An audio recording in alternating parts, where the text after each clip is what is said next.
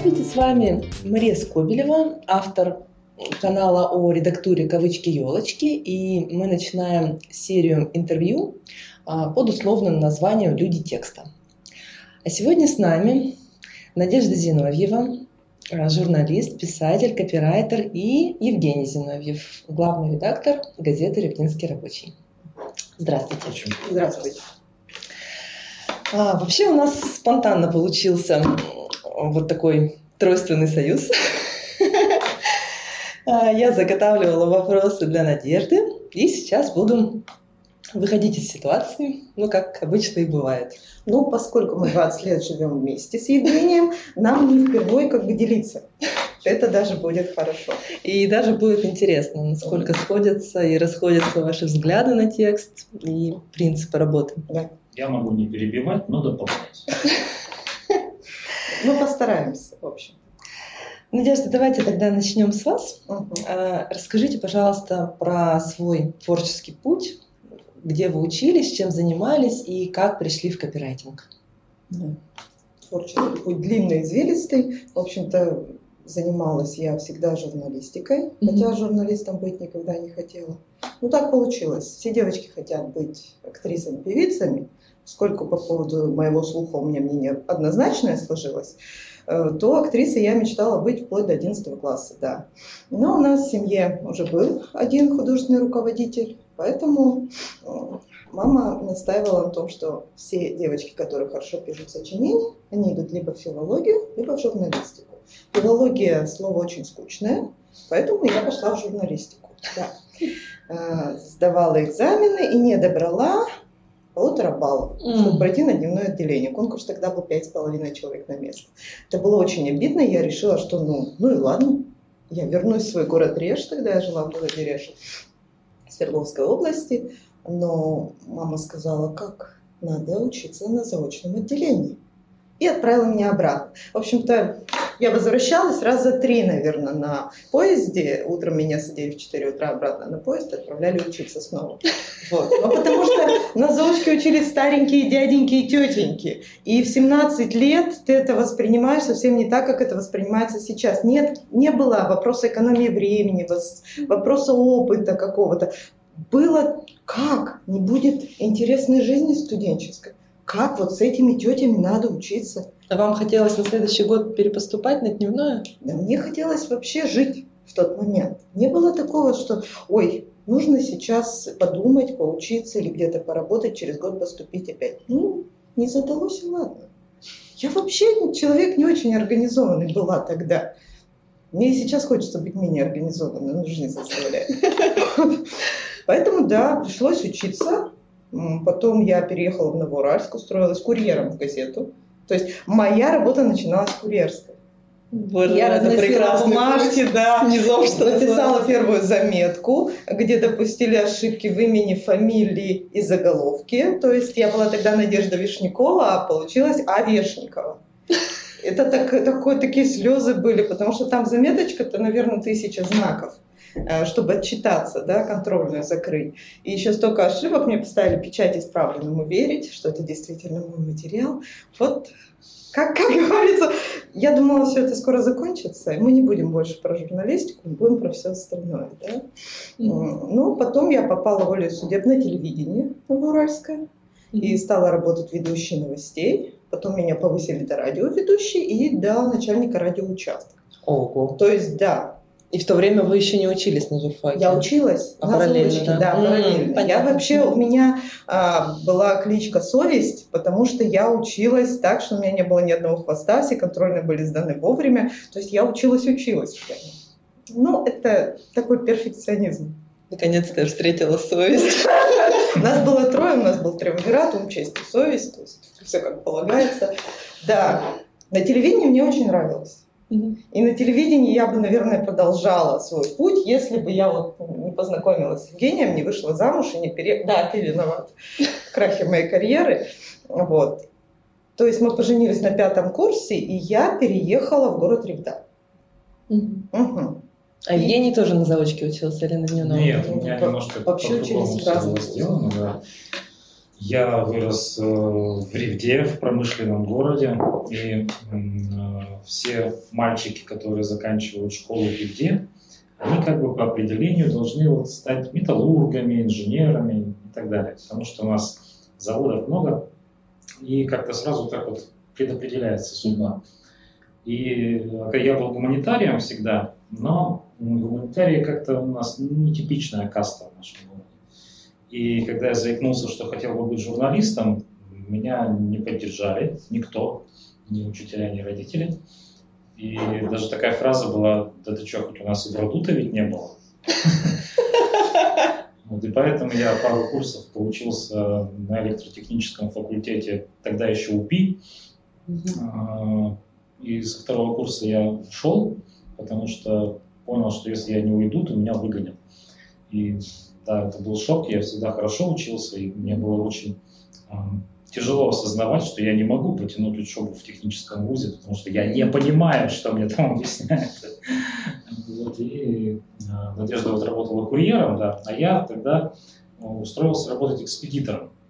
То есть мы примерно с, с одной профессией начинаем, да, развозил алкоголь по торговым точкам. Видишь, я пока его понимала, меня, ты да, развозил. Пока меня не встретил редактор местной газеты, к которому я ходил в молодежную редакцию, еще когда в школе учился, и не спросил, ты откуда идешь такой грязный, пошатываясь. А, ну, я сказал, откуда я иду. Он говорит, да ты что хоть, давай, приходи ко мне. И все, я уволился, и на следующий день пришел работать в газету. Так я стал журналистом. А на журфак я поступил уже после того, как моя уже супруга его закончила, и я принял решение поступать на журфак на заочку на выпускном моей супруги. Ого. Да. да. То есть она закончила, а я поступил. Я была тогда в положении, и поэтому ну, как-то не очень комфортно было на выпускном. Я говорю, Евгений, поехали вместе, ведь ты печатал мой диплом. Он поехал со мной. Как говорится, я сидела звездой с дипломом, он поздравления принимал, и в этот момент нам Лазовский Борис Николаевич написал э, посвящение, что если родится у вас сын, назовите Борька, я ему устрою журналистскую жизнь. Вот в этой книжечке написал Кажется, так оно да. Но мы не назвали его Бойко, но случилось именно так. И когда наш сын подавал документы, мы с ним приехали и встретили Лазовского. И как бы все сошлось. Просто диплом я писала Бориса Николаевича. Да. Вот. И Женя поступал так, как раз тогда, Саша родился в июне, а Женя в июле сдавал экзамены да, поступал. Был месяц, да. когда я поступил. Давай еще скажем, что окончил ты вуз уже другой, да. когда Саша заканчивал девятый класс. То есть вся моя семейная жизнь – это большой путь в журналистику. Всех Я впервые вижу, что прямо на глазах складывалась династия. Вот, вот они этапы. Да, теперь мы три журналиста и пока пловец. Посмотрим. И давайте дальше. Вот вы ушли с телевидения, потому что... Я ушла с телевидения, потому что я вышла замуж и забеременела. Мне пришлось переезжать. Uh-huh. Все мои родственники говорили, да куда ж мы, куда ж мы из продвинутого зато, закрытого города, в какую-то там ревду, ревду непонятную. Ну, любовь. А, я просидела в декрете, очень счастлива. Мне не хотелось ни писать, ничего делать вообще. Мне хотелось ходить с ребенком, заниматься там пластилином, бог знает чем, лишь бы не журналистикой. Ну, потом, а потом надо выходить на работу. Я пришла в ту же газету, где работал Евгений, и под его руководством. И все. Но я не была копирайтером. Я не была копирайтером, и очень быстро я поняла, что я не такой журналист, как многие. Я ненавижу новости. Я не умею это делать. Я, я не питаю интереса к экономике, к спорту, эм, ну, вообще, к аналитике. Мне трудно сложить два и два у меня всегда получается пять с половиной. То есть э, моя фишка были интервью, социалка, культурка. Но от культурки я быстро устаю. Мне хочется влепить свое мнение, к чему, наверное, я ушла к блогерам mm-hmm. больше, потому что здесь можно свое мнение, а в газете не надо. Вот. А на одних авторских колонках далеко не увидишь. Ну и все благополучно я работала до второго декрета. Поскольку газета независимая, там можно было все что угодно внедрять. И так появился проектный отдел, в котором мы придумывали и проводили разные акции. Вот. Я поняла, что это гораздо интереснее. И тогда уже начинаешь работать с рекламодателями, знакомишься. Но копирайтинг меня не привлекал ничуть вообще. Потому что я путала копирайтинг с восхвалением. То есть, когда приходит заказчик, он же что говорит? Расскажите про мой бизнес хорошо, мы же классные. И вот я понимала это буквально писала, пыталась писать хорошо и плоско. И вы молодцы, потому что. Не могла до них донести и не хотела, что можно писать иначе, и они не хотели иной текст воспринимать. То есть копирайтинг это была такая повинность, когда ты нужно написать, ну вот и делаешь. Да. да. Я ушла во второй декрет. У женщин это случается. Вот. И из второго декрета я не смогла выйти, потому что мой работодатель на тот момент, не прямой начальник редактор, mm-hmm. а издатель, он почему-то решил, что в газете мне места нет. И вот когда я вышла, говоря, я хочу обратно в проектный отдел, он говорит, извините, а у нас там люди. И характер у меня тяжелый. Я хлопнула дверью, да, пришла домой, стала листать нашу же газету, вижу объявление, нам требуется копирайтер. Я думаю, как интересно. Я позвонила по телефону и сказала, здравствуйте, меня, наверное, не знаете, но я могу работать, у меня профессиональное образование. Вот. Ну, говорят, как вас зовут? Я говорю, Надежда. Фамилию не спросили. Сказали, да, ну пришлите нам резюме. А лучше приходите с резюме на собеседование. Я говорю, отличный вариант. Оделась, накрасилась, пришла на собеседование, сказала, что ребята съели. Мне сказали, хорошо, хотим играть в эту игру, будем играть в эту игру. У нас есть еще один претендент. Вы будете силами мериться. Выполнять тестовые. Конечно. Ну, когда приходит рекламодатель, который со мной уже работал и видит, а, Надя или кто-нибудь, он говорит, конечно, Надя. Ну, через неделю я стала копирайтером своей родной газете. Так, в общем-то, это и случилось. А потом я поняла, что копирайтером быть гораздо интереснее, чем быть журналистом, который работает только на историях. Вы как копирайтер в газете делали партнерские материалы? Партнерские материалы, рекламные материалы, проектные какие-то работы. В общем-то так. Ну, то есть то, что связано с Все, внешними да. рекламодателями, заказчиками. Ну и внутренние. Угу. Тогда просто это не было так развито. Газета угу. маленького города, нам не нужно повышать узнаваемость бренда. Нас и так знали все. Это угу. сейчас, когда в этом городе две газеты, есть конкуренция, тогда это не было. С конкуренцией интереснее? Я не знаю, сейчас я не могу сказать, Женя все время обижается, но я все время говорю, что я не работаю в газете «Ревдинский рабочий» я в ней появляюсь. Я не прихожу в офис, я не имею отношения к скользким собакам. Это mm-hmm. действительно так. Я выполняю определенные заказы, mm-hmm. и я больше, наверное, блогер Зина Ревда для Ревды, mm-hmm. чем копирайтер или корреспондент газеты «Ревдинский рабочий». Mm-hmm. И мне нравится так, мне нравится это делать так и продолжать так делать. Только я вообще не обижаюсь. В чем для вас принципиальная разница между журналистскими текстами и копирайтингом? Ну, вот в частности тем, что вы пишете для других заказчиков сейчас как фрилансер. Журналистика это про объективность. Mm-hmm. Журналистика это все-таки не про свое мнение. И журналистика это все-таки взвешенные решения, несколько точек зрения mm-hmm.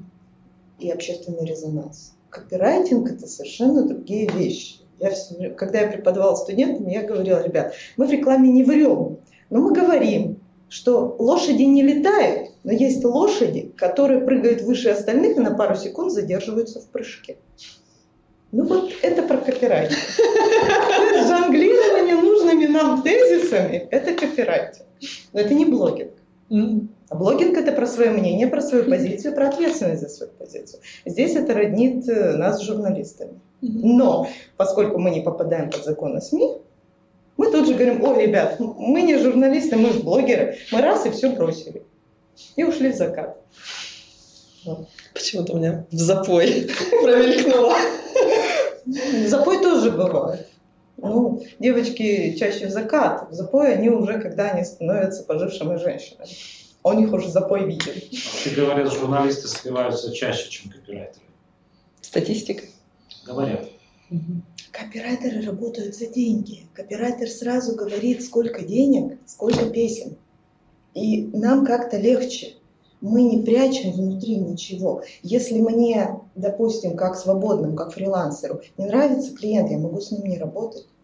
Я могу ему сказать, ребят, вперед. Я вот, допустим, не работаю на политику. Я не участвую в этих предвыборных историях, ну, потому что я не знаю, как это делать. Я вообще настолько политичный человек, что я не знаю, как устроено наше государство. К стыду или к счастью, вот мне это не интересно. Поэтому пять лет, которые я работала в аргументах и фактах э, в отделе коммерческом, когда ты работаешь по заказу губернатора, вот там я окончательно поняла, что политика не моя. Политика, государство, это все. А если исключить политику, то от каких еще заказов вы бы отказались? Ну, я не очень понимаю, как писать экстрасенсам и гадалкам. Ну, тут просто... Я не могу людям врать настолько. Потому что, ребят, я не верю в чудеса, простите. Я не готова работать с коучами некоторыми.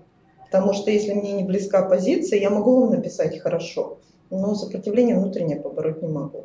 Есть просто неприятные люди. В их бизнесе нет ничего плохого, но они мне неприятны. Если это не связано с газетой, где я числюсь корреспондентом и должна писать какие-то вещи. В плане алкоголь вредной привычки меня это не смущает. С медициной тоже уж, что мы только не писали, что мы только не фотографировали. Шугаринг, который велят называть шугарингом, но потому что шуга – сахар. Так, надо загуглить словаря. Надо загуглить. Вот. Ну, мы все равно говорим шугаринг по аналогии. Нет таких очень жестких mm-hmm. ограничений. Mm-hmm. Есть просто принимаешь или не принимаешь, если ты работаешь свободно. Я голос некоторых чиновников, скажем так, в Инстаграме, потому что их обязали, но им очень сложно писать. Мне присылают свои очень интересные тексты, мы творим из них mm-hmm. что-то. То есть все зависит каждый раз от заказчика. А с какими задачами к вам чаще всего обращаются как операторы? Вот я услышала про э, ведение Инстаграма. Очень часто я пишу посты, не продающие. Здесь э, вопросы имиджа как раз и личного бренда волнуют людей чаще. Потому что с продающими постами люди обращаются на мастер-классы, допустим. А, это бизнесмены, которые не понимают, что волшебной формулы не существует. Им надо, напишите нам продающий текст, у нас сразу взлетят продажи. Продажи не взлетают, виноват копирайтер. Угу. Не взлетят продажи, если у вас, допустим, в салоне красоты у входа стоит и курит ваш администратор. Копирайтер тут вообще ни при чем. Поэтому про продающие тексты это мастер-классы, и редкие заказы. Чаще всего люди хотят э, личный бренд, люди хотят истории, сторителлинг, кейсы какие-то, и люди хотят общую стратегию продвижения. Они не хотят думать, они хотят, чтобы за их бизнес подумали мы. И чтобы потом, если это не случилось, спросить, я вбухал бабки во что? Почему, в частности, я консультирование отменила по Инстаграму? Потому что, ребят, это так не работает. Ну да, продумать можно одно, сделать другое. Инфраструктуру не построить. Люди до сих пор, вот, по крайней мере, в маленьких городах, люди не думают про соцсети как про систему и как про важную часть их работы. Они думают про соцсети, кому бы сдать. Вот у меня продавец свободен два часа в неделю, пусть он в это время соцсети ведет. Но при этом мы хотим из соцсети получать продажи. Сто пудов. Mm-hmm. А когда задаешь вопрос, а зачем вам соцсеть, он говорит, что вы не понимаете, прибыль. Нет, прибыль цель вашего бизнеса, соцсети вам зачем сейчас? Какие дурацкие вопросы вы задаете? Это все. А вот эта проработка, она как-то понимает сформулировать, сформировать более реалистичные ожидания у заказчика? Да, конечно. Но тогда, когда заказчик готов. Есть вводная консультация, когда я выясняю запрос и пытаюсь понять, готов ли человек двигаться, потому что Инстаграм это всегда про деньги, нормальный Инстаграм. Даже если вы сегодня э, не хотите там разрабатывать креативы для таргета, специальные какие-то креативы для сторис, бог с ним, но вам нужно вложиться хотя бы в фотосессию, хотя бы в копирайт. Ну вот так чуть-чуть. И хотя бы сторить каждый день. У нас сложности даже с этим. Потому что люди не связывают офлайн бизнес и онлайн бизнес, например. Это разные вещи. Я пока не знаю, как это победить, поэтому я приняла сложное для себя решение, не занимаюсь консультациями, я больше не делаю марафоны никакие по инстапрокачке, mm-hmm. потому что ну, я ответственный человек. Мне не хочется брать деньги, чтобы просто неделю повещать в онлайне и потом сказать, у вас это не работает, потому что вот вы глупенькие. Ну, давайте я не буду это делать. Давайте кто-нибудь другой. Я занимаюсь сейчас только текстом. То есть я пишу на заказ, я делаю контент-план, который пишу же сама, или не делаю ничего. А, правлю еще редактирую. Люди считают, что правка редактура это вообще услуга недорогая, поэтому давайте так. Это реалии маленьких городов и реалии людей, которые никогда не были в соцсетях. Это наше поколение, когда я говорю наше, я имею в виду людей после 40. Это люди, которые всю жизнь строили бизнес в офлайне. И сейчас из-за локдауна, еще из-за чего-то, им навязали соцсети. Они это воспринимают так. А как мы разбираемся с навязанными вещами? Мы их жестко сопротивляемся или игнорируем. Ну вот. Учителя очень часто обращаются, говорят нам, а, сказали выступать в соцсетях, учителя и чиновники, угу. и в ТикТок, что мы должны там скакать в трусах, там все скачут в трусах. Нам что, нам? мы же себя уважаем. Мы же педагоги. Скачем без трусов. Я здесь добавлю вот от себя ага. реплики. Дело в том, что, на мой взгляд, сейчас как раз наступило такое время, когда копирайтеры ну вообще люди, которые могут написать хороший текст, они очень сильно востребованы. Потому что э, я как человек, являющийся редактором уже лет 20, я просто вижу, насколько падает уровень русского языка в целом в обществе. Катастрофически падает. И э, если ну, лет 15 назад можно было найти журналиста, который умеет просто писать хорошим русским языком, грамотным, в нужных местах выставлять запятые, сейчас это огромная проблема. А, и поэтому люди, которые владеют русским письменным совершенством, они сегодня при заказах, при деньгах, что называется. Потому что очень высокий спрос на это. Ну, я бы не сказала, что при заказах, при деньгах, потому что нам очень сложно объяснить ценность своей услуги. Mm-hmm. Люди иногда не видят разницу между просто текстом и хорошим текстом. То есть люди платят за то, чтобы ты согласование расставил, а потом качество текста как повышается, они уже не видят. Либо они считают, что они делают все точно так же, а оно почему-то не работает. Угу. я бы не сказала, я не Ильяхов, чтобы говорить, что моя работа стоит 100 миллионов денег, или идите нафиг. Я все-таки работаю в маленьком городе, я каждый день встречаю своих э, работодателей, скажем так. И как-то мне неудобно, когда мне не один раз задают вопрос, я либо сомневаюсь в своих компетенциях, либо я начинаю думать, что я неправильно установила цену. И все. Не знаю. Я как муж скажу, что моя супруга работает каждый день до ночи. Да. Я засыпаю до того, как она приходит в постель. Поэтому работа у нее есть. Соответственно, в последнее время она все чаще начала делать покупки э, как бы уже не согласовывая со мной. Значит, и деньги у нее есть. Я же из этого вывода. Наверное, пишет она хорошо. Насчет э, хорошо-плохо это каждый раз решает заказчик, угу. потому что у них свое понятие хорошо. Я, я сейчас не, сказать, я не выделываюсь, не добавляю себе лоску, я просто говорю, что некоторые заказчики хотят, чтобы я писала так, как э, меня ужасает, например. Ругаться с ними не имеет это смысла. про премиальности, вот это все? Нет. Лидеры рынка? Нет, это Как разное. они хотят? Ну, есть люди, которые хотят в стихах. Вы серьезно? Я не говорю. Есть в стихах. которые хотят в стихах. Да. Ну, например, я не могу в стихах, потому что у меня в стихах обычно слово про пятую точку где-нибудь проскакивает. Ежнебровский, да? Вот. Поэтому, да, в стихах мне сложно. Э, потом мне сложно бывает объяснить, когда мы делаем рекламу, допустим, для радио, и они видят текст и говорят, почему у вас это слово повторяется. Повтор слова – это грешно для копирайтера. Если мы три раза сказали скидки, И люди это глазами видят, и они говорят, что не понимаете, что надо подобрать синонимы? Господи, научила на свою голову. Я говорю, на слух, когда человек гуляет по торговому центру, он три раза скидки не услышит. Он воспримет на слух информацию хотя бы один раз на скидки ваши в течение 30 секунд.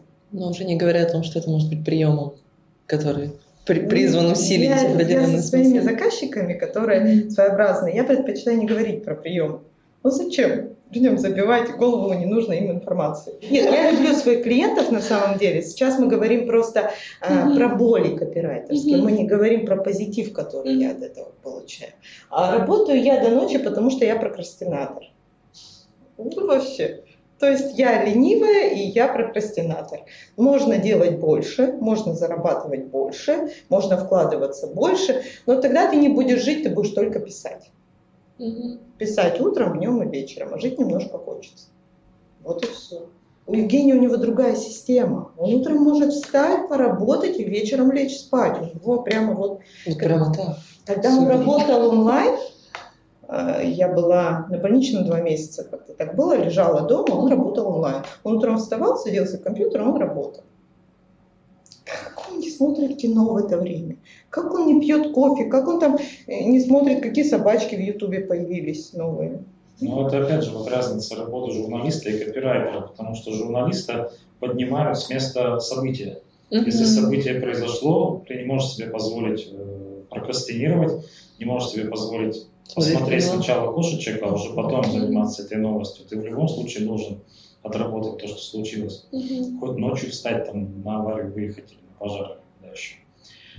Вот. А, в этом плане, да, конечно, копирайтеру может быть в этом смысле проще работать, а, потому что нет вот таких вот жестких а, событий, которые тебя всегда заставляют держаться в тонусе и, и не можешь расслабляться. Угу. Я помню, как вы ездили смотреть, как рушится мост. Да, ездили ночью вдвоем с фотографом. Ждали, пока он разрушится. Это вот прямо так медленно разрушался, что успели да, подъехать? у нас была такая история, когда на федеральной трассе возле Ревды грузовик снес опору моста. Вот. И федеральная трасса была перекрыта, дело было ночью. Вот мы с фотографом всю ночь там провели и смотрели, как идут все эти работы, как этот мост потихонечку падает, как его возят. Вот, ну, это шикарно. Впрочем, впрочем, я говорю, вот мы очень разные. Я бы не поехала. Нет, мы сейчас не говорим про надобность, но вот у меня внутри ничего не ёкает при этом.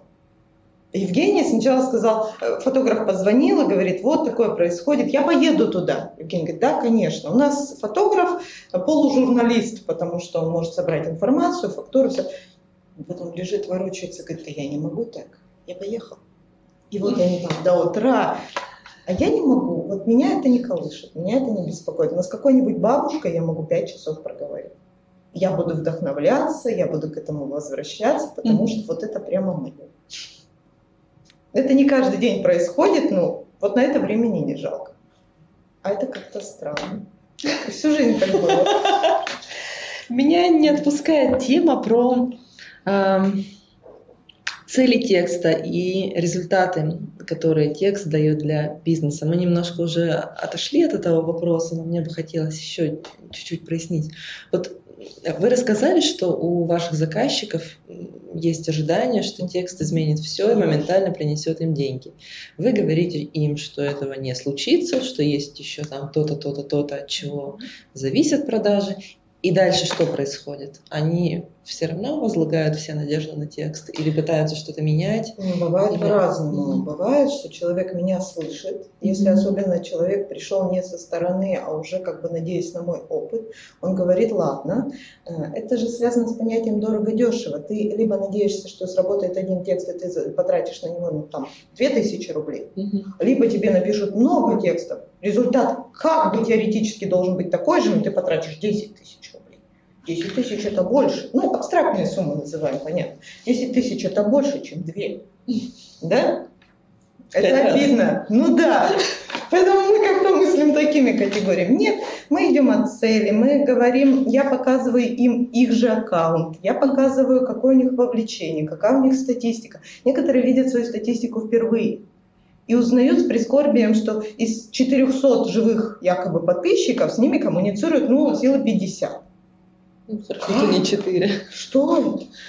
Как, почему из этих 50 половина коллектив, да? Который директор сказал, лайкайте срочно, да? Такая группа поддержки. Людей это шокирует. Люди говорят, а как? Потому что они считают, вот хэштеги, вот это все такая ерунда вообще. Мы же написали текст. Мы написали, что наш товар классный. Что еще не так? Где продажи? Где продажи? Какие сторис? Что мы вам, что мы вам должны каждый день показывать? Зачем вам процесс? Как мы готовим коктейль? Зачем вам это видеть? Приходите к нам и попробуйте его. По-разному бывает на самом деле. Бывает не соглашаются. Мгм. Я честно говорю, вот вам текст, мы его согласовываем, и это все. Надо будет еще обращайтесь. У меня есть клиенты, которые со мной постоянно, с которыми мы работаем над такими интересными задачами, как, например, а, прогрев директа, на который тратится ну, полгода. Когда люди начинают писать в директ не всякую ерунду, а хорошие вещи. Когда люди начинают из Инстаграма записываться на мероприятия, например, четко из Инстаграма когда люди начинают комментировать, не боятся комментировать. А проблема иногда больших там, э, бизнес-аккаунтов, небольших, вернее, провинциальных бизнес-аккаунтов в том, что мы информируем, но ни о чем не спрашиваем. Мы же говорим, что вопрос написать не значит спросить. То есть мы как бы их информируем. Сегодня вечеринка. Чего никто не идет? А, Сегодня у нас бизнес-ланч. Ну что, какое блюдо вы будете пробовать? Ничего никто ничего не говорит. То есть вот цели и задачи текста. Если целью ставить информирование, то вы молодцы. Вы все всех проинформировали. Если вы ставите э, целью прогрев, то вы сейчас не ответили мне на главный вопрос, зачем с вами подписчикам оставаться. Мгм. Особенно в маленьком городе мы и так знаем, где вы находитесь и Мгм. что вы работаете сегодня. Зачем мы с вами должны быть еще? Ну, вот постоянники, они знают, что ответить на этот вопрос, поэтому они постоянники. С остальными я, может быть, правильно поступаю, может быть, неправильно. Ребята, хотите вот это, получите вот это, все. Расплатились и разошлись. В этом плане я неправильный копирайтер. Я ну, поэтому и написала, что я антикоуч. Потому что, ну, если вы хотите учиться только на своих ошибках, то учитесь ради бога. Я же пожилая уже женщина. Зачем мне брать на себя эту ответственность? Вот, кстати, об ответственности. А, Есть случаи, когда фрилансеры выполняют работу, а, заказчик видит, что это совсем не то, чего Мгм. он ждал, и, допустим, не получает тех результатов, на которые рассчитывал, и не платит. Вот. Как вы страхуетесь от этих рисков? Работаете ли по договору, по предоплате, фиксируете ли как-то понимание задачи, чтобы ожидания были одинаковыми? Задачу мы всегда обсуждаем, ожидания вопрос обсуждаем. Предоплату я беру крайне редко, только с клиентов, которых, э, ну, которые внушают мне опасения, прям Мгм. скажем. А потому что я не настолько крутой и дорогой копирайтер, э, когда будет потеря, это будет мой опыт. Те люди, которые ко мне приходят не из Инстаграма, как говорится, они знают, что если они мне не заплатят, сарафан сработает быстрее. И э, зат- затраты потом на как бы во- восстановление реноме будут больше. Мгм. Вот и все. Если не работает, мы всегда разбираемся, почему не работает. И несложно вернуть деньги, но ни разу такого не было. Мгм. То есть мы разбираемся, почему не работает. Я могу э, доделать свою работу, разобраться в системе и так далее. Ну вот, в частности, почему я отменила, отменила консультирование. Мгм. Потому что я поняла, что волшебных таблеток я раздать не могу. Люди их ждут. Ну, давайте лучше с текстом. Без, без волшебства. Хотите учиться, будем учиться. Но учиться мы будем, мы будем изучать базу с вами. Будем говорить про ритм, мы будем говорить про... Будем говорить про истории проживания. Потому что для, для людей нет очевидной связи, что трехмерный текст существует, и про то, что мы его воспринимаем особым образом. И это и есть разговор про целевую аудиторию. Подождите, целевая аудитория это про продажу. Что вы нам вот мутите? Все, все очень неправильно работает в Инстаграме с точки зрения моих заказчиков. Это вот про обучение вы говорите уже про коучинг по текстам для Да, пишущих я бы не говорила, что это коучинг, это, ска- скажем так, курс некий Мгм. по запросу. Это индивидуальный курс. Индивидуальный. Да. Потому что люди воспринимают информацию по-разному, Мгм. и люди всю теорию должны под свои задачи как-то заточить. Мгм. То есть, если мы изучаем ритм, я им должна на примере их аккаунта, на примере их услуги объяснять, как это может работать. Как Мгм. текст по-разному ритмически выстроен может работать у них. Э, Если это давать большой массе людей, мы столкнемся с тем, что люди будут говорить, подождите, это вы сейчас про товар, про пылесос рассказывали, но у меня-то психология. Не все готовы пылесос на психологию переложить сразу. Мгм. Кстати, как вы к инфостилю относитесь? Ну, я считаю, что не везде можно жить только инфостилем. Ну да, безусловно. Вообще. Мгм. Потому что когда появился инфостиль, все взяли его на штандарт и ходили и кричали, только так мы пишем, только так, ясно, понятно и так далее. Потому что у нас инфостиль сейчас воспринимается как железобетонный. Вот, вот есть главред, мы в него текст загоняем, ура, нам главред поставил хорошую оценку. Мы убрали все прилагательные, мы убрали там все наречия, мы убрали оценочную лексику, ура, главред поставил 10 из 10. А читатель эмоционально не отзывается. Это другая крайность, да? Поэтому я отношусь к инфостилю хорошо, как ко всем остальным стилям, потому что кто-то читает Нарине Абгарян, но я думаю, что ее тексту, кстати, надо его запихать в главред и посмотреть, что получится. Я думаю, что ее тексту высокую оценку не поставят. Ну, так это же разные совсем вещи. Понимаете, мы с вами с высоты профессиональной своей, мы понимаем, что это разные вещи. Для людей это примерно одинаковые вещи. Для людей э, колонка или житейская история в соцсети, Мгм. она такая же, как «Война и мир», только меньше. По восприятию. Я же сейчас не про продажи, а про то, чтобы мы обняли, обняли клиента через Инстаграм. Вот когда мы обнимаем, тогда будет доверие. Когда человек будет приходить и делиться чем-то в директ, не думая о том, что я говорю Зине Ревда или я говорю фитнес-клубу, вот тогда это и будет нужный нам процесс. Потому что есть люди, которые предпочитают писать мне, зная, что я это передам клиенту. Значит, Мгм. я не дорабатываю на клиента. Мгм. Вот и все. И это к инфостилю. Это вообще к стилю. Вот если говорить про обучение, э, работе с текстами, э, что кажется вам самой главной проблемой, вот если так масштабно посмотреть? Что не учитывают люди, которые приходят к вам, с какими проблемами вам приходится Ну, работать? Те, которые ко мне приходят учиться писать, они, слава богу, понимают, зачем они приходят. И они учитывают многие вещи. Но у нас возникает чаще всего проблема а, многие знания, многие печали. Когда ты напихиваешь текст столько всего, и потом говорит, а вот здесь смотрите ритм, а вот здесь мы правильно контекст описали, вот здесь диалог, а вот здесь смотрите, какие я красивые слова нашла в синонимайзере. Все вместе-то, ребята, это как леопардовый лосин, леопардовая цепочка, леопардовая панама, и еще здесь что-то из леопарда. Вот да, проблема too much. Или похожесть текстов, когда мы видим какой-то тренд в Инстаграме, и мы лепим его везде. Не всем надо работать со мной.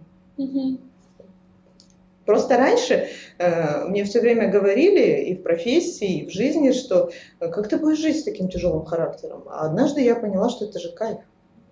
Ты же можешь себе позволить рыкнуть, и у тебя такое личные границы так хоп расширились, и жить хорошо. И никого нет там в Никого этой границе. нет. Кого не надо, того и нет. А кого надо, те рядом остаются. Вот и Мгм. все. Так выгорание медленнее происходит. А вот у Евгения Так не происходит. тяжелый характер.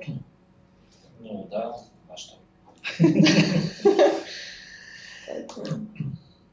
Да.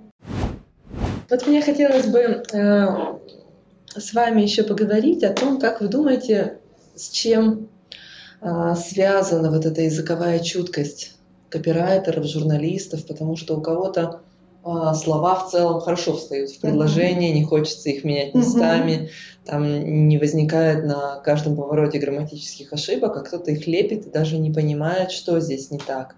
Вот связано ли это с начитанностью человека?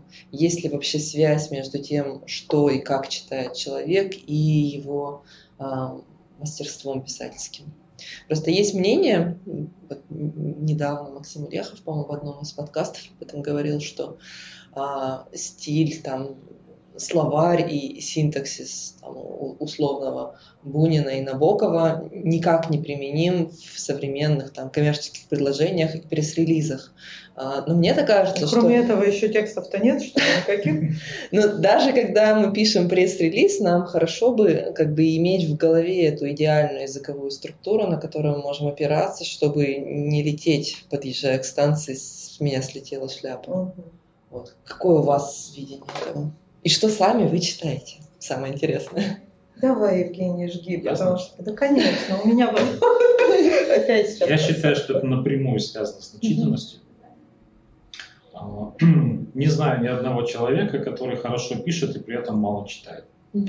Все равно это все авторы, хорошие авторы, с которыми я работал, это люди, которые как минимум ну, знакомы с с классической литературой, ну и вообще читают много хороших текстов. А, человек не читающий, я думаю, что никогда грамотно писать не научится.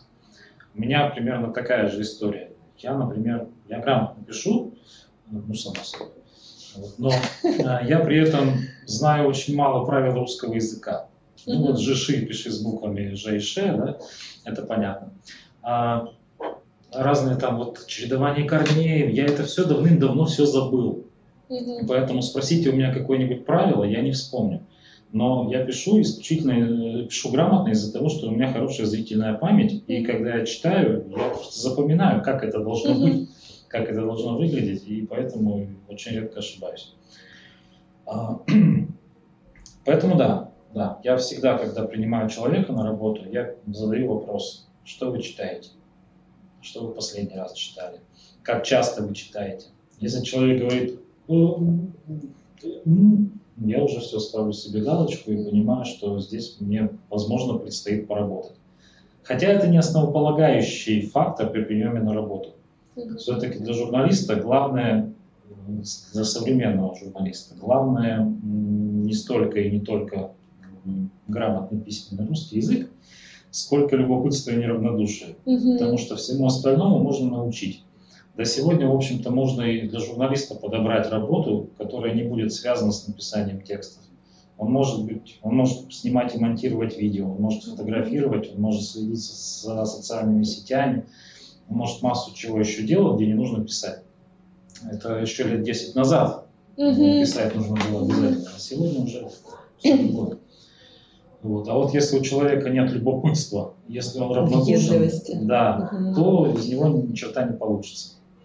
Была у меня одна девушка, которая неграмотная была абсолютно и неграмотная до сих пор.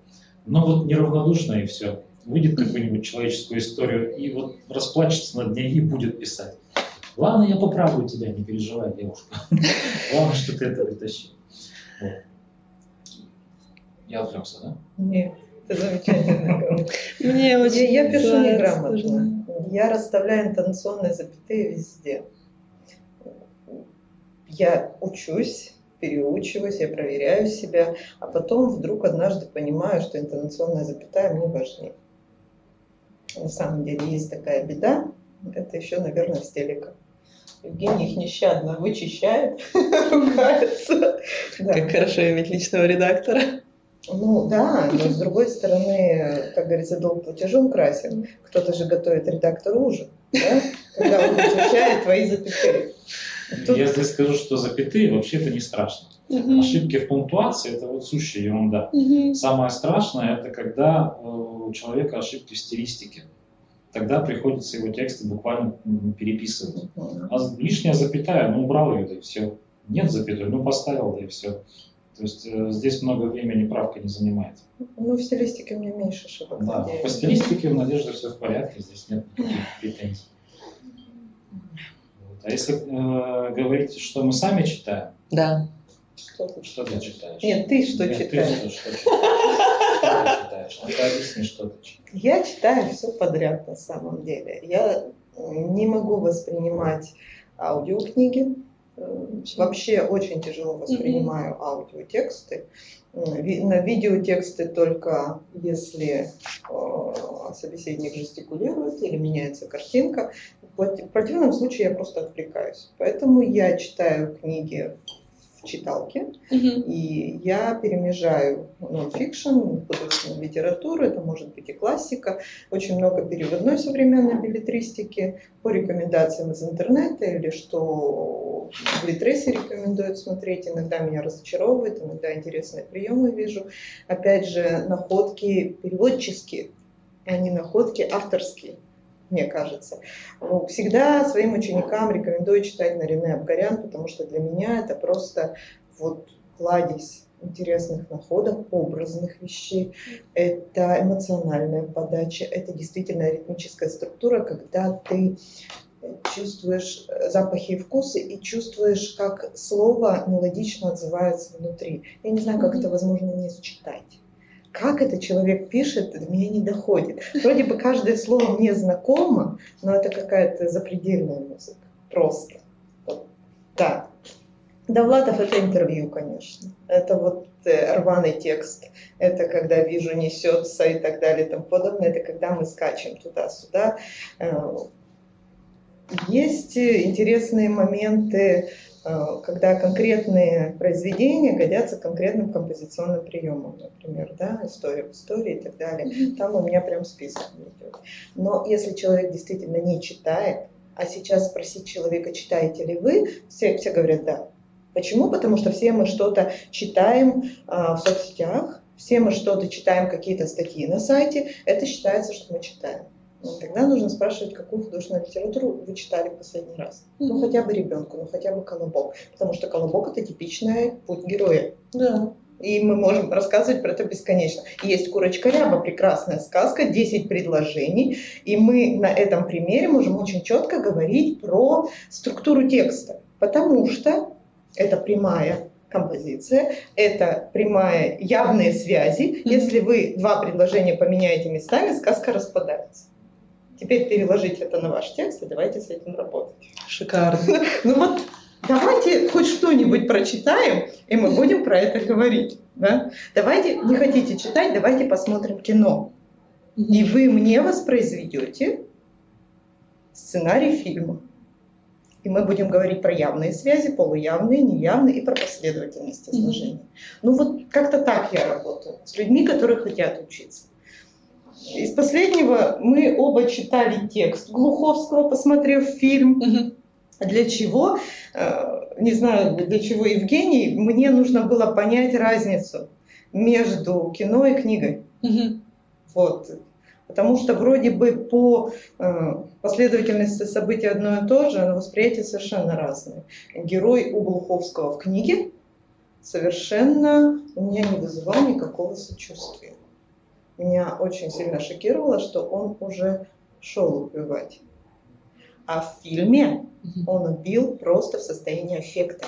И в фильме вот эта сцена у Петрова, где он очень много матерится, мы долго обсуждали с родителями Жени, что допустим ли мат в фильмах и так далее и тому подобное. Женя мама педагог, поэтому для нее какие-то вещи незыблемые. Я считаю, что там не то, что допустим, он там был нужен, потому что состояние аффекта человека, который только вышел из тюрьмы, у которого случилась вот цепь всяких событий, там это просто классически показано. И после этого ты начинаешь ему сочувствовать, ты начинаешь за него переживать. В книге этого не происходит. Вот в книге как-то хотел, убил, делаю, действие. Настолько по-разному режиссерски решено.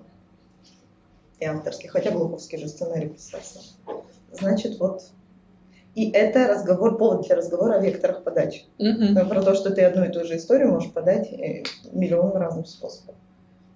То есть все годится. После Глуховского я начала читать, э, я читала Маринину, но это не чтиво ради интереса к тексту, это чтиво ради того, чтобы разгрузить голову. Иногда так тоже нужно. И это чтиво, где ты смотришь про логические связки. Детективы это вообще э, очень классный способ э, смотреть, как работают связки логические. Вот. И после этого у меня сломалась читалка, мы ее отвезли в сервис, а читать с телефона я не могу. Причем я скачала очень много книг, которые бы мне хотелось прочитать. Я люблю очень саги семейные. Я люблю очень, вот я говорю, билетристику современную, какие-то притчевые вещи всегда занимает. У меня лекция по притчивости, по-моему, два с половиной часа, где я начинаю говорить про морали, про притчи, про структуру. Потому что, опять же, через это мы подаем эмоции. И я не знаю, меня никто не может переубедить, но я считаю, что мы в соцсети выходим для того, чтобы обнимать друг друга виртуально. Больше ничего не работает. Никакие божественные витрины. Если ты человека не воспринимаешь, ты не будешь желать у него что-то покупать.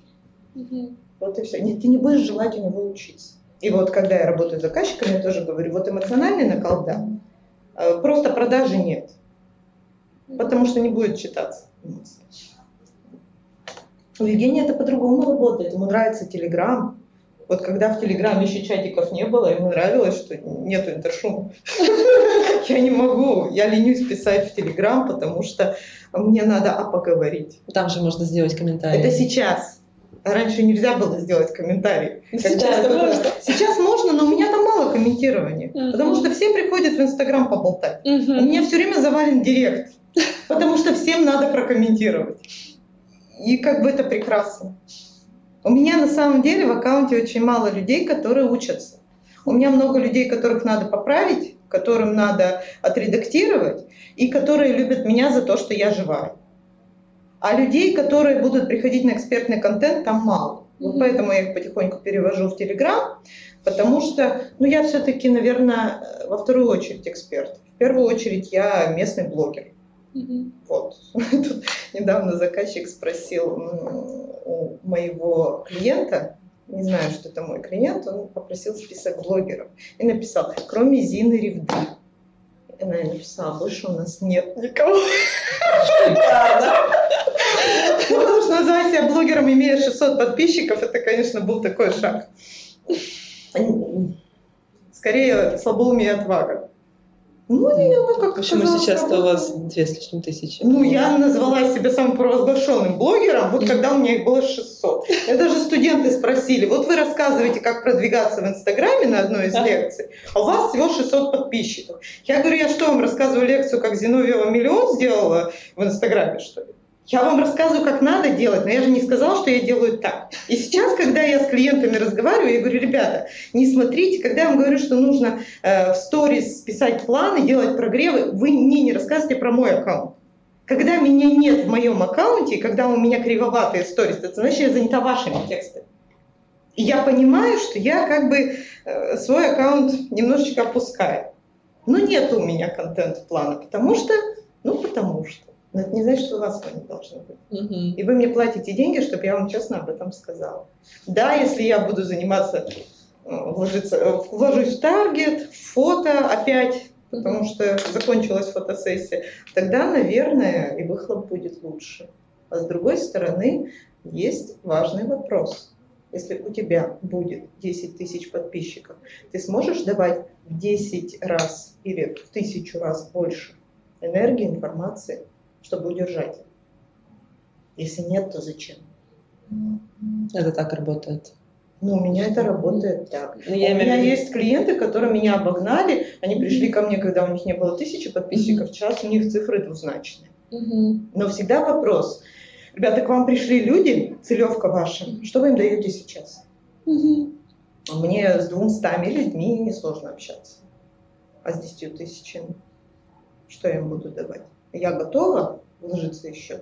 Не финансово, uh-huh. эмоционально. Если нет, то нет. Uh-huh. А, у людей, у которых бизнес, да, я говорю, давайте тогда курс, тогда гайд, тогда что-то, зачем они останутся здесь, а потом вы их пригреете, обнимаете, да.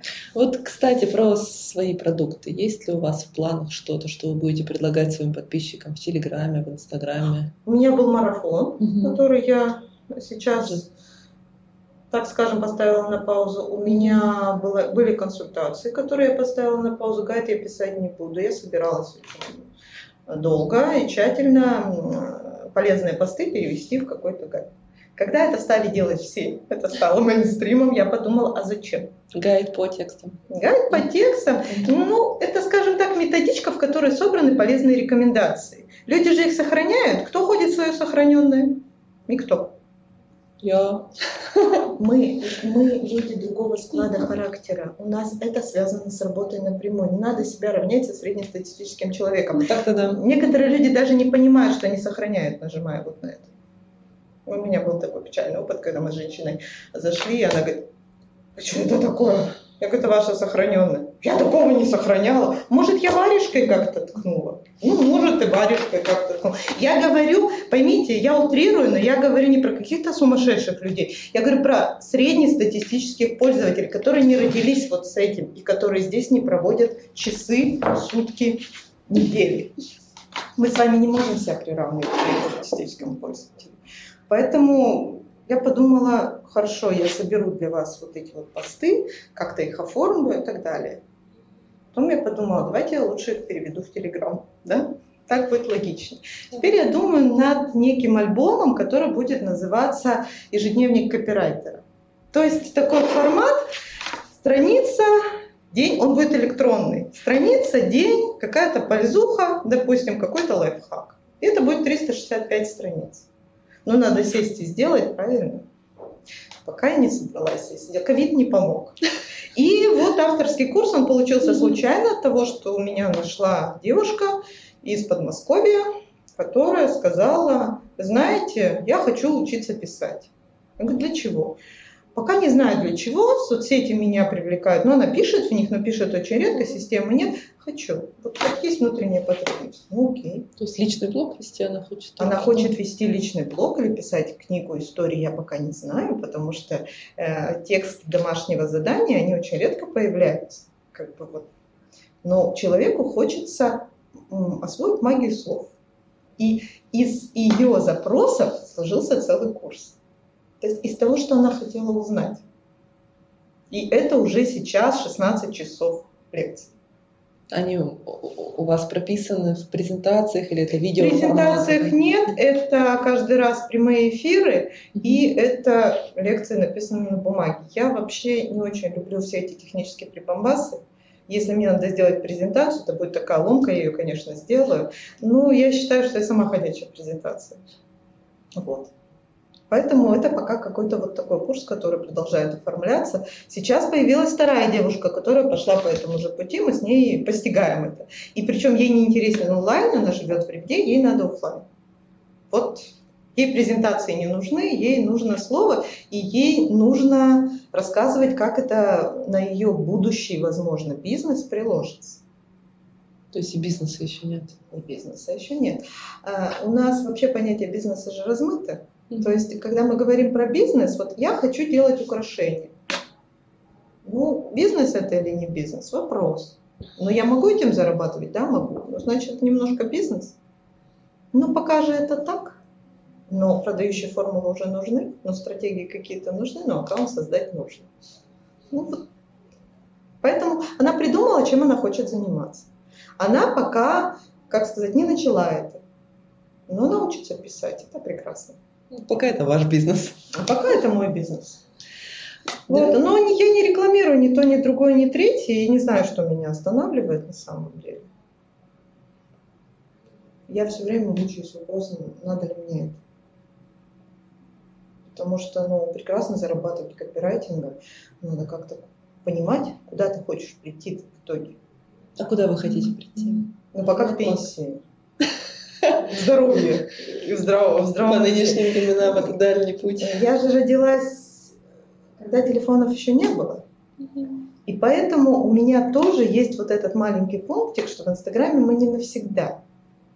И вкладываясь в Инстаграм, вкладывая деньги, а я вообще жадина еще тот, вкладывая в Инстаграм деньги, я все время хочу повышенный выхлоп оттуда. Я смотрю на приемы, я подписана на людей, которые там постоянно, которые тратят на это гораздо больше времени, получают гораздо больше суммы.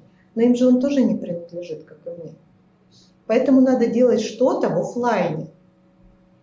Выпускать книгу, допустим. Да, у меня есть амбиции, я хочу житейские истории выпустить в твердом переплете и пустить в магазин. Это вообще не про копирайтинг. Это про мои личные амбиции писательские. Ну, не случилось. Пока. Пока не случилось. Но я их зачем-то пишу и собираю, да. Сколько уже? Ой, а их много. Сколько их, Евгений? По-моему, штук 500 у нас. Мы не считали, но сотни. Да. Они сейчас перешли в маленький формат, но они все-таки пишутся, они все-таки рождаются, они у людей вызывают отклик. Есть люди, которые рассказывают мне свои истории специально, чтобы я про них написала. И это не про интервью, это вот действительно рассказать, чтобы выговориться. Такое тоже бывает. Ну вот, оформится ли это, не знаю. Ну, как Ильяхов, я писать книгу не, не хочу. Не знаю почему, не хочу и все. Я вообще считаю, что когда начинается гуризм, заканчивается творчество. Когда мы что-то создаем и говорим, что только это правильно, тогда закончилось творчество. Вот, например, сейчас лекцию готовлю про тавтологию плеоназм. Но я же должна сказать, что это избыточность речи, это плохо. Когда мы пишем «сказка сказывается», что это, если не плеоназм, да? Это работает? Работает. Это можно сделать приемом? Можно. А белое белье? Корень-то один и тот же. Мы как должны сказать? Это избыточность речи? Значение разнится. Меня вот такие вещи сейчас увлекают. Меня увлекает рассказывать про трехмерность текста, про то, что ты пишешь в одном состоянии эмоциональном, ты пишешь в определенное время, когда работают определенные слова, а человек читает то, что он сейчас чувствует. И поэтому текст не плоский. Это не, не слова, это, это вот жизнь, которая вас накрывает. И про целевую историю, о, про целевую аудиторию проще рассказывать так. Если вы пишете про развод а людям не откликается, у них просто нет такой истории. У них просто нет внутреннего восприятия такого. Значит, вы пишете для одних людей, переживших развод, для других, которые находятся на грани развода, а для третьих, для которых развод гипотетическое понятие. Да, это и есть целевая аудитория, да, это так работает. Вчера моя приятельница, которая тоже моя клиентка, она задала вопрос, прислала пост, Варвара Веденеева, которая 365-то создавала этот аккаунт, э, где чек-листы хранятся. Ага. Вот. И она пишет, ты скажи мне, пожалуйста, почему мне так откликается каждый ее пост? Я такая сижу, развожу, говорю, ну смотри, тональность такая же, как у тебя, у тебя характер спокойный, и здесь тональность. Здесь, говорю, явные связи, логическая структура четко выверена. Здесь, говорю, ритм не скачет. Все очень медленно, очень хорошо. Здесь тематика, говорю, твоя. Потом думаю, господи, что я вот пишу какой-то бред. А, про эмоциональность написала. Потом пишу, да ты просто такая же, как она. Ты просто любишь тоже все структурировать, раскладывать по полочкам. Она пишет, точно. Я говорю, а у тебя как бы в голову не приходит, что это ты ЦА? Она говорит, блин, сейчас села все испортила. Я не хочу про ЦА, я хочу про то, что я такая же, как она. Ну вот да, и это про формулы опять же. Да не надо вам про формулы рассказать про Аиду эту. Она до вас существовала, она после вас будет. Ты расскажи, чем ты хорош. Ну скажи, почему я должен это покупать? Почему это надо бабушке? Почему это надо моей дочери? Вот тебе твоя Аида. А люди копят вот эти формулы продающие, копят всякие подшивки, всякие методички, ходят с ними как со знанием. А оно все равно не продается. Вообще. А оно не продается, может быть, потому что ты вся и вся путаешь. Может Есть в Екатеринбурге очень э, прославленный стилист. Я с уважением отношусь к этой теме. Я на многих подписана. Я с ними лично не знаюсь. Она очень классная. Мне нравится за ней следить. Но у меня профессиональные деформации, и я вижу, что она не всегда себе пишет сама. Потому что иногда в сторис и в текстах вся и вся у ней просто пролетает. И я не верю, что человек, который работает стилистики ездит в Милан, и человек, который следит за речью лучше, чем я, у нее очень хорошо поставленная речь, в отличие от меня. Я не верю, что она однажды вдруг раз в неделю или два раза в неделю начинает путать вся и вся. Что-то находит меня. Это так не работает. И я понимаю, что не она. она вот что я подозреваю, вернее, не хочу так думать, но я подозреваю, что тогда, когда вся Надеюсь, что это пишет не она, а ее помощник. Потому что страшно думать, что те хорошие тексты пишет помощник. Пишет помощник. Да, это катастрофа. Вот почему у меня еще сопротивление Инстаграму. Я же сама голос многих людей, которых благодарят за мурашки и так далее. А тебе просто пишут в директ незнакомые люди, здравствуйте, а можно мы купим ваш пост? Вы замените вот это, вот это, вот это, вот это. У нас вот такой-то блогер, у него там 100 тысяч подписчиков, она курсы продает не по копирайтингу, а, допустим, там по фитнес-услугам. И твой пост там встает, и люди пишут, да, какая точная рекомендация, вы такая классная, она тут же продает курс. Да, как это работает? Ну, я не могу после этого там ничего купить. Не могу там всем верить. Это вообще беда. Вот так как-то с этим всем. Ничего хорошего не сказала, заметь. Это вот вырождение началось. Нет, в Инстаграме хорошо. Инстаграм, не знаю, мне более понятен, чем Фейсбук и Контакт. Потому что в Фейсбуке Хотя в Инстаграме сейчас лента выдачи творит чудеса, но в Фейсбуке я перестала видеть собственного мужа. Когда я приняла решение уйти из Фейсбука, я просто его перестала видеть. То есть мне Facebook подсовывает каких-то людей. мужчин. Да ладно, других мужчин, бог с ними. Я вообще радуюсь, у меня мужчин очень мало в аккаунте, я радуюсь, когда они что-то подписываются и что-то говорят еще. Такое бывает крайне редко, но тем не менее. А, он подсовывает людей, которых я якобы могу знать, или кто-то кого-то отметил. Мне это зачем? В Инстаграме я понимаю, что я должна просто э, лайками свою ленту редактировать. В этом, в этом плане мне бы Телеграм мог нравиться, но мне мало там обратной связи. И мне всегда хочется каких-то рекомендаций. Это тоже я же девочка. Мне же хочется, чтобы мне чего-нибудь порекомендили, я проверила, так это или не так. А лента в Инстаграме уже рекомендит неплохо. Сначала она мне только губастеньких подсовывала, не знаю почему, лайфстайл всякий. Сейчас она мне уже копирайтеров подсовывает, э, бизнесменов всяких. Это поинтереснее, Может, конечно. Ну, иногда да. Но надо же смотреть за коллегами. Я их конкурентами не считаю, потому что я слишком маленькая звездочка на этом небосклоне. Но смотреть-то за ними надо, чтобы тенденции ловить. Вот. Евгений все иначе, да, Евгений? Он не любит инстаграмиться. Да я не то, что не люблю, просто я чувствую, что это абсолютно не моя соцсеть. И я в основном в Телеграме сейчас, потому что чем он мне нравится, тем, что я там могу читать только то, на что я сам подписался. Мне никто ничего лишнего там уже не покажет. Я сам волен выбирать, какой из каналов читать. Поэтому э, Telegram экономит мое время и не, не присылает мне ничего лишнего. Только поэтому. Да, Ну, мне кажется, это работаешь. сила с Телеграмом. Да, я не спорю. Ну, есть люди, которые по каким-то причинам не принимают определенную соцсеть, такие есть. Очень часто вопросы по ВКонтакту, А, хотя ВКонтакт очень в плане бизнеса продвинулся, такие хорошие при- приложения есть. Ну вот, есть еще такой момент, что человек почему-то думает, что вот люди, которые на него подписались, вот это и есть то, что составляет всю соцсеть. У меня был прецедент, когда мне сказали, что такой дурацкий у вас Инстаграм, не у меня конкретно мой аккаунт, а вообще дурацкий Инстаграм, потому что там одни губастые молодые девки, глупые. Я говорю, подожди секунду.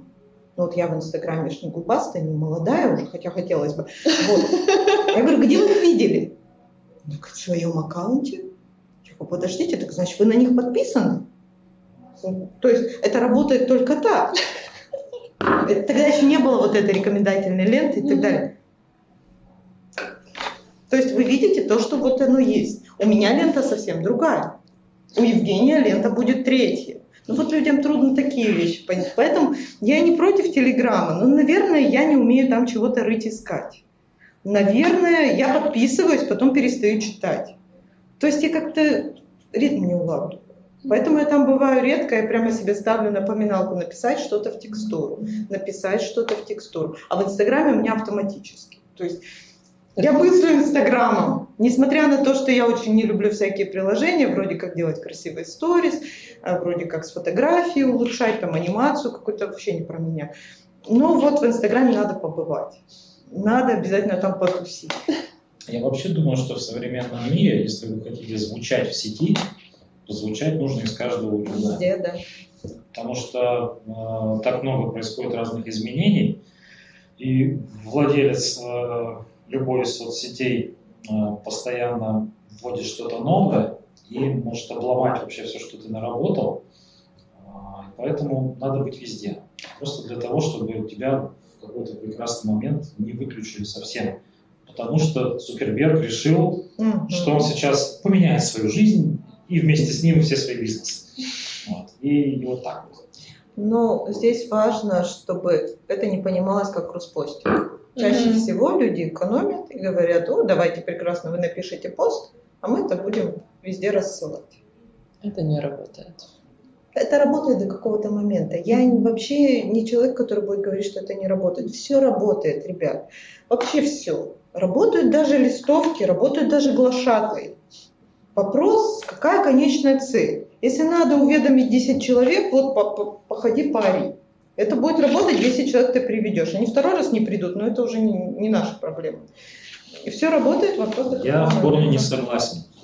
Если мы э, сейчас будем применять такой способ э, распространения своей информации, как глашатай, то на тебя сбегутся, сбежится толпа народу, и ты тут же будешь во всех соцсетях, включая ТикТок, в котором ты даже не зарегистрирован. Поэтому я считаю, это очень эффективное сегодня средство.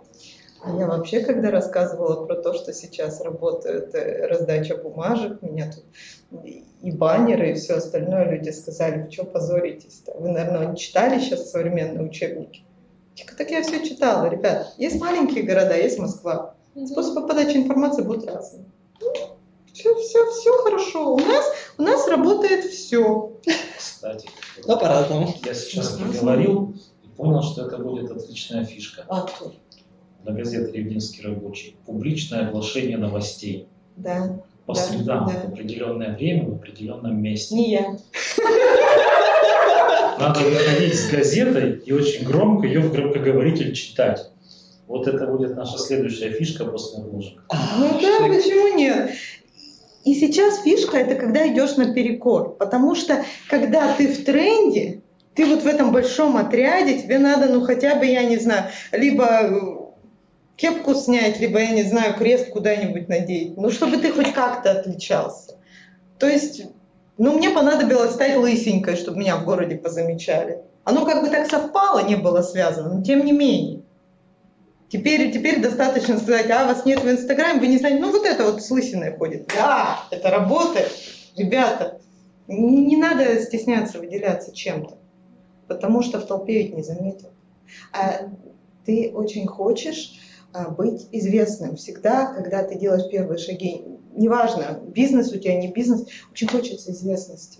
Раньше э, студенты, вот э, лет сколько уже получается, лет 8, да, прошло, с тех пор, как э, первый раз читала лекцию студентам, они мне все говорили про Дудя. Мгм. Дудь это находка. Вы не представляете, он новатор в сфере интервью. Я говорю, да ладно. А в чем его новаторский подход? Мне говорят, ну как? Он жанр ин- интервью вывел на YouTube. Я говорю, так его новаторский подход только в площадке, что ли? Но он не стесняется материться в эфире. Я говорю, ну так себе новаторство тоже. А, а вы про Познера ничего не слышали? Ну, ну так, на всякий случай. Да ну, Познер для каких-то вот старых людей. Да? А вот Дудь, да. А сейчас народ про Дудя мне не рассказывает. Недавно мастер-класс читала ребятам, подросткам, 13, 14, 15 лет. Они мне про Даньку Милохина рассказывают. Что ему учиться не надо, он в ТикТоке деньги гребет. Что Дудь? Дудь занудный, потому что это много текста, это надо слушать. И он вот раньше он эм, брал каких-то рэперов, а сейчас он вообще непонятно с кем разговаривает. Мир меняется, и все хотят известности, да? Но раньше ее хотели как Дудь, до этого хотели как Познер, а сейчас ее хотят как Милохин. Вот мне кажется, важно уже не дергать их оттуда, а важно спуститься туда и дать им понять, где правда. Что есть Милохин, а есть э, образование. Тот же Дудь, он Колыму-то свою же не для нас снимал, а для тех, кто про нее ничего не знает. Да. Потому что мы начали смотреть и поняли, что нам это неинтересно. Потому что, извините, мы все это знаем. Я не знаю, мы с тобой обсуждали, что некоторые можно было покосать там очень много вещей, поредактировать. Вот прямо очень много. Сократить, переиначить. А потому что не для нас. Он очень четко чувствует аудиторию. Но его аудитория уже подросла. А новая аудитория это уже не он. Ждем новых героев. Дай бог, чтобы это был не Даня Милохин. Потому что ну, это страшно, на самом деле. Я не знаю, кто сейчас, кого мы назовем подрузим. Но ребята, которые приходят в журналистику сегодня, тоже, тоже совершенно другие ребята. А мы все еще про, про экономику СМИ э, из учебников. У меня сейчас сын лекции слушает, они же занимаются э, в онлайне. Я иногда лекции слушаю и понимаю, что мало что изменилось с тех пор, как училась я. А это, извините, вся жизнь. А мир-то другим стал. Да, да даже экономика СМИ сейчас изменились, принципы уже. А мы все еще им это рассказываем. И они потом приходят в газету. И, естественно, ни одна газета, ни одно СМИ, мы не хотим их таких видеть. Потому что они приходят вот с такими амбициями, вот с таким желанием работать. Но потому что потому что это так. Ну, я здесь, может быть, вставлю пару слов в защиту современных журфаков. Давай, давай. А, не то чтобы в защиту журфаков, а, а, я просто вот такую деталь скажу, что общаясь в нашей ревде с руководителями наших металлургических заводов, с начальниками цехов, я много раз слышал такую фразу, что из технических вузов сегодня тоже приходят ребята, которые приходя на современное производство, смотрят на все как бараны на новые ворота. Потому что там их учат там, работать с доменными печами, они еще и мартеновские печи там изучают. А сегодня все уже совершенно иное. И начальники цехов говорят, что ты с высшим образованием, слушай, давай годик простым рабочим. А потом, если ты как бы все поймешь, освоишь, тогда уж я тебя поставлю мастером, там, ну и так далее. И вот э, что в журналистике, что в металлургии, все то же самое. То есть образование в целом, оно очень сильно отстает от требований современного рынка. Так, так что это не в защиту журфака, а, ну, скажем так, в пользу уравнивания журфака с металлургическим факультетом, Я не склонна шеймить журфак, тем более, что вот когда мы жили в Югре, там активно привлекали как раз людей с полей в преподавании чтобы это были не теоретические, а теоретико-практические курсы, которые вот помогают молодежи хотя бы почву под ногами это почувствовать. Сейчас в УРФУ это тоже происходит, просто в УРФУ я не преподаю, поэтому я не знаю, как это сейчас. А, и поскольку все-таки онлайн-обучение это немножко другая история, вносит свои коррективы, смотрим. Но они такие же зеленые, у них также горят глаза, надо брать и делать. Потому что ну, по сыну заметно. Хотя, э, как сказали в УРФУ, что наш ребенок, по-моему, единственный, у кого родители журналисты на всем курсе. То есть и он единственный, который знает профессию изнутри. Для него не будет шоком, что часовое интервью там расшифровывается в три раза дольше, о том, что такое дословная расшифровка, о том, что такое вот вся закадровая работа, как говорится, а не пойти к звезде. это когда приходили на телевидение, первое, а можно интервью у звезд брать? Да, конечно. Потому что уже через два года все говорят, ну кто пойдет на очередную звезду? Нет. Уже нет. Не надо уже, пожалуйста я помню, что нас все время отправляли на телекинозвезд, потому что никто не хочет работать сверхурочно вечером, и потому что вот этот пафос ловить, это тоже очень неприятно. А когда меня похвалил Юрий Азунцик, я ходила, наверное, месяц. Вот это вот вырезала себе из видео и ходила с этой кассетой, всем показывала, меня похвалили. Я гордилась. А потом меня Расторгуев послал по матушке. И я перестала гордиться. Мир вернулся в баланс. И с этим надо жить. И каждый день ты будешь жить с тем, что ты один тебя похвалит, а другой тебя окунет. Не важно, какой ты профессионал. Важно, чтобы ты потом сделал шаг и, и пошел дальше. Конечно. Кажется, у нас супер интересный разговор получился, гораздо интереснее, чем я планировала. Давайте потихонечку завершать. Да. Спасибо огромное, Надежда, спасибо огромное, Евгений. Я, я очень довольна нашим диалогом. Все, смонтируем, выложим, растащим на цитат. Отлично. И будем использовать. Огромное спасибо. Спасибо вам за встречу. Очень было приятно. Счастливо. До свидания. До свидания.